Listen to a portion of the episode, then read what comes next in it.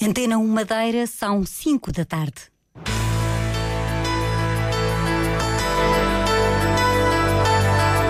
Antena 1 Madeira. Informação.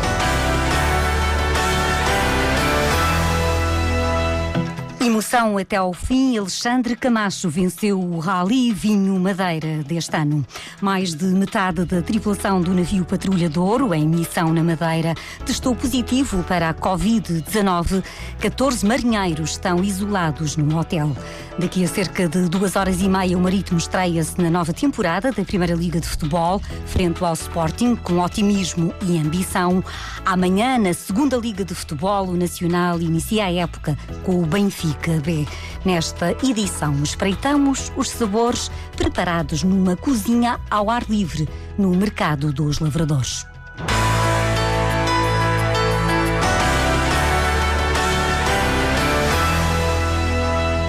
Foi um rally de emoções até ao fim e por vezes com chuva. A última passagem pelo Rosário determinou o vencedor Alexandre Camacho. Venceu o Rally Vinho Madeira, Alexandre Camacho, que faz equipa com Pedro Calado. Antes desta última classificativa, Alexandre Camacho e Miguel Nunes estavam separados por apenas um segundo e sete décimas.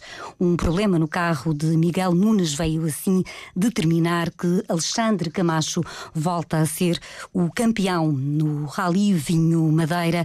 O Nacional, de regresso à segunda Liga de Futebol, tem o primeiro jogo da temporada amanhã, às seis da tarde, com o Benfica B.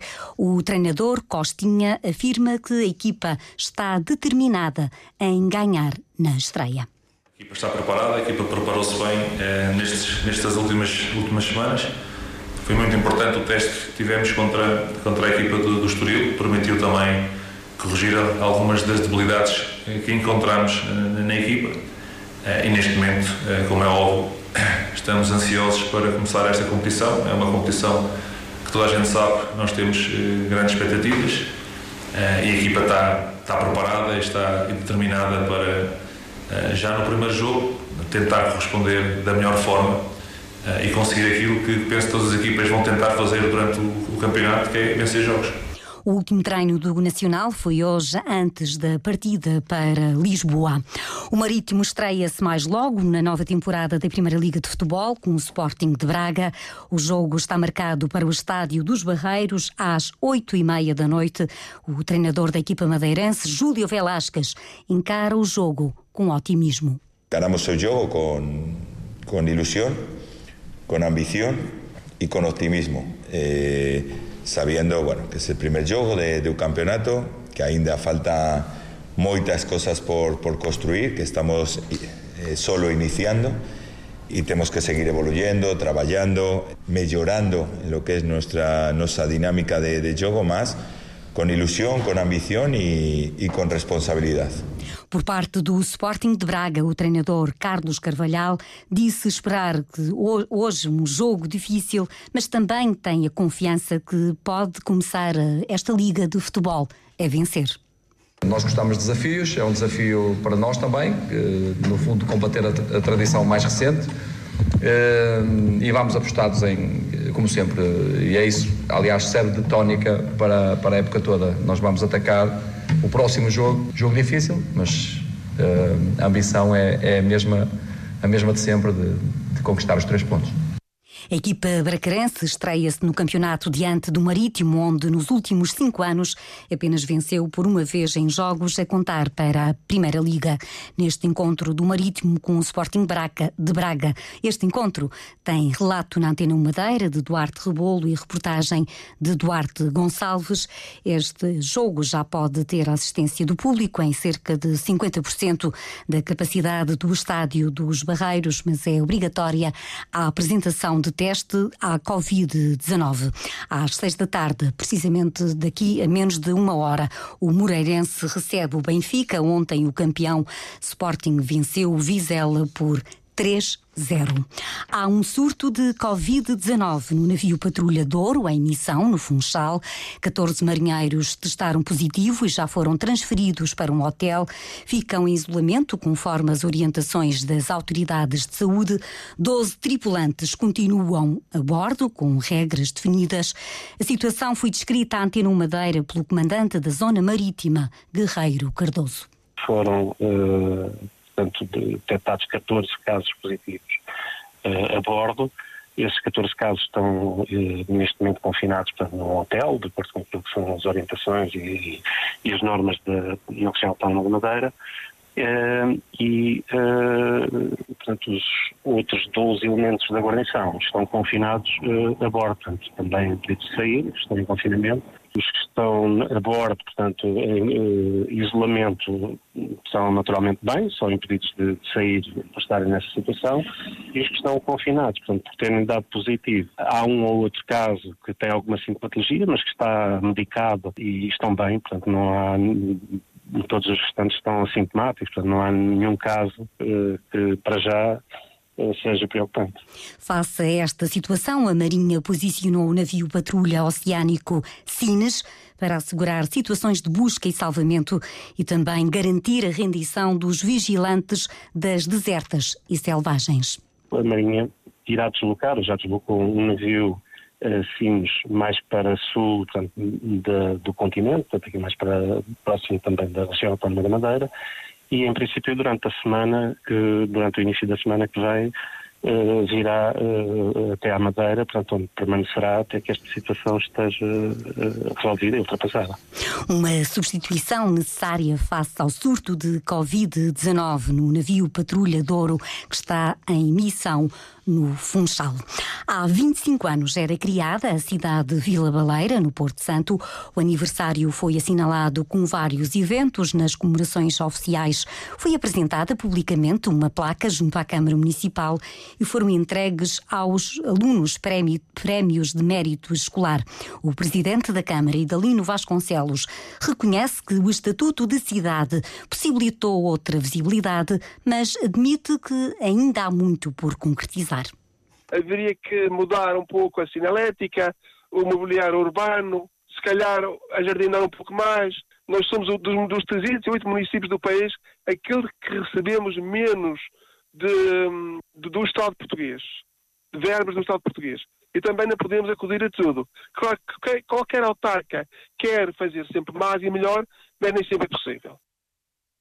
E passado um quarto de século da criação da cidade, a população aponta algumas carências. Maria José Vasconcelos, uma moradora no Porto Santo de 75 anos e que foi durante muitos anos funcionária do aeroporto, gostava de ver na sua cidade um centro de saúde diferente. Às vezes gastam dinheiro nessas coisas de ser um centro de saúde mais em condições.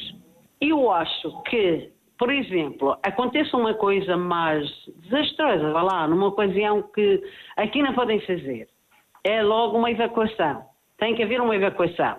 Às vezes há tanto dinheiro mal gasto e eles podiam fazer uma coisa melhor que, por exemplo, que, que fosse tratada aqui, não fosse evacuações para a Madeira, o olhar de quem vive no Porto Santo 25 anos depois de ter sido criada a cidade. Hoje também foi assinalada a florestação do Porto Santo, que começou há um século. A ilha, desde o início do povoamento, enfrentou sempre um problema grave de erosão. Manuel Felipe, presidente do Instituto das Florestas e da Conservação da Natureza, realça o resultado da aposta em criar áreas verdes numa ilha com terrenos áridos. Hoje o Porto Santo tem uma área de aproximadamente 400 hectares de floresta, fruto de 100 anos de, de, de muito trabalho e de muita dedicação. Na altura, utilizou-se essencialmente espécies pioneiras, eh, resinosas, eh, principalmente pinheiros, eh, foram aqueles que, que, davam maior sucesso à, à plantação. Hoje os desafios são, são outros, utiliza-se nas ações de, de, de arborização e florestação. Também espécies eh, endémicas e indígenas do Porto Santo Vai ter início a remodelação do viveiro florestal do Porto Santo. Plantar árvores nas serras é uma tarefa complicada, mas acompanhada pelos guardas florestais. O mais difícil é manter as plantas verdes, como explica o mestre florestal coordenador Adriano Andrade. Os terrenos, como sabemos, no Porto Santo tinham de ser preparados de forma diferente dos da Madeira, em que eram construídos pequenos muros para que segurasse o pouco de terra que, portanto, que o terreno tem.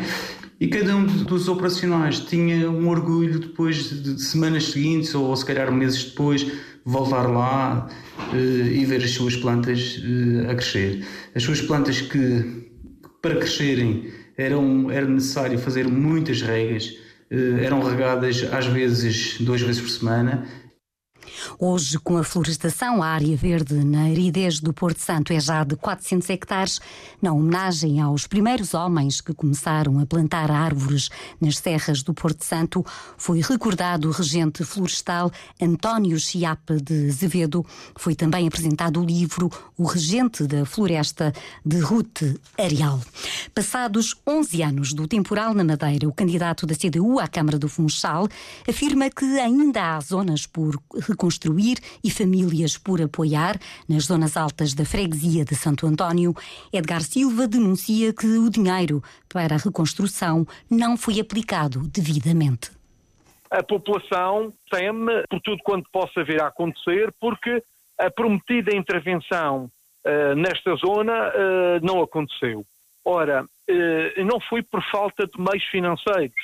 A verdade é que, passado todo este tempo, não só o PS, mas também o PSD, ambos permitiram o desvio de verbas da chamada lei de meios para outras finalidades e estas pessoas foram expoliadas nos seus direitos, estas pessoas foram roubadas.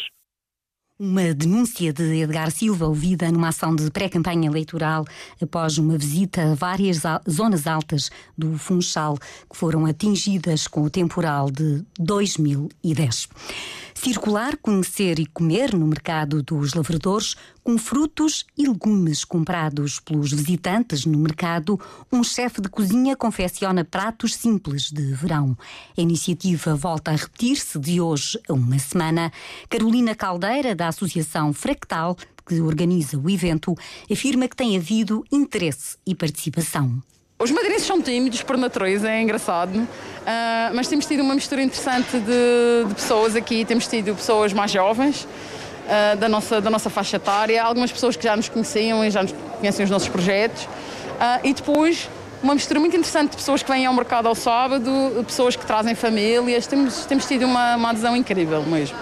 Neste sábado foram preparados por um chefe de cozinha sabores variados com produtos adquiridos no mercado dos lavradores. A jornalista Cláudia Ornelas foi espreitar o que foi confeccionado numa cozinha ao ar livre. É a terceira semana consecutiva que Miguel Freitas vai ao mercado. Desta vez dirigia-se a uma barraca e comprou milho, manga e uvas. Pegou nos produtos e levou-os ao terraço para serem confeccionados. Tem sido uma surpresa muito boa.